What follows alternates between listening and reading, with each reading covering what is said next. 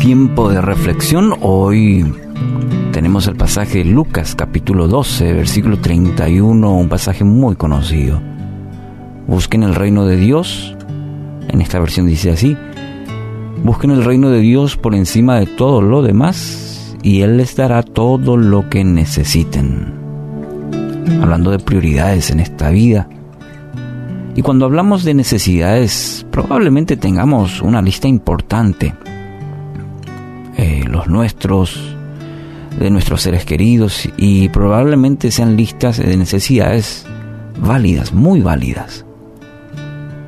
Quizás en este momento esté pensando cómo suplir esas necesidades, cómo voy a hacer, cómo puedo hacer.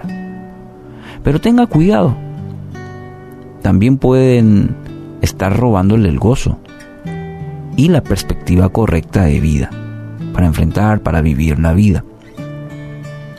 Muchas veces esa lista de necesidades mina nuestra mente, nuestro corazón, nublan nuestra visión a, a futuro, nos roba el vivir plenamente el presente. Y en tal sentido, el texto de hoy dice poner el reino de Dios, las cosas de Dios, por encima de todo lo demás. Todo hay que subrayar esa palabra todo. Esto significa poner a Jesús como Rey y Señor de toda su vida.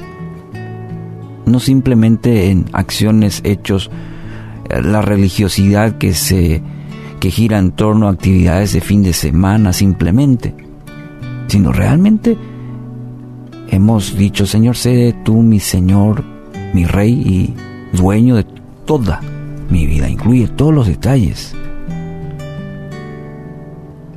Debe Él estar presente en cada aspecto de su vida. No solamente una porción, no es esa, parte religiosa de nuestra vida, sino su palabra y una y otra vez nos enseña, nos muestra que Él es nuestro creador, Él nos hizo un cuerpo, alma y un espíritu, es decir, el, un todo él conoce todo. Dice el salmista, aún las, eh, las intenciones del corazón, Él ya los conoce. Entonces, es prudente, es sabio y necesario también presentar toda nuestra vida a Dios, todos los aspectos, todo lo que hay en nuestro corazón. Nuestra relación con Él no es una cuestión solo de domingos, no es una relación que vamos a Él solamente cuando estamos en apuros, como un salvavidas, para luego vivir nuevamente nuestra vida a nuestra manera. Esa no es la vida que, que encontramos en la Sagrada Escritura, el propósito de Dios para, para tu vida y para la mía. Esa no es una, una comunión, esa no es una relación. Eso no significa que Dios es mi Señor y Salvador. Él debe ser lo primero siempre siempre, en todo. No solo de labios, no solo de labios, porque partamos otra vez de este concepto bíblico que Él conoce todo y a Él no lo engañamos.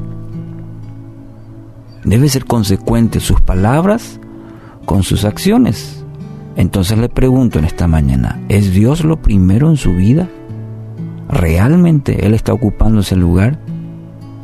en su accionar diario se refleja eso en su vida que realmente Dios es lo primero? ¿Qué lugar ocupa en sus proyectos? ¿Qué lugar ocupa en los anhelos de su corazón? Creo que es muy sabio hacernos esa pregunta.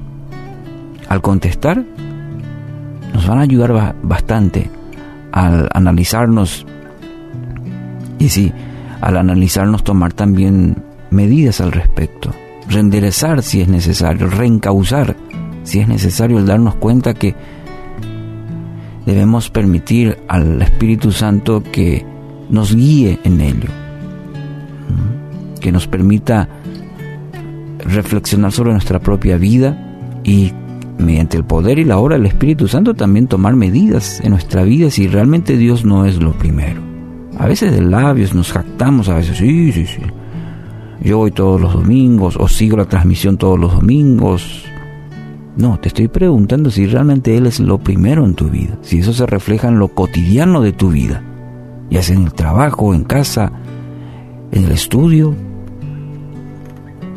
El verbo buscar empleado en este versículo es una tarea continua, demanda una acción, no es pasiva, no es resultado de las emociones, es una determinación a buscar continuamente a Dios.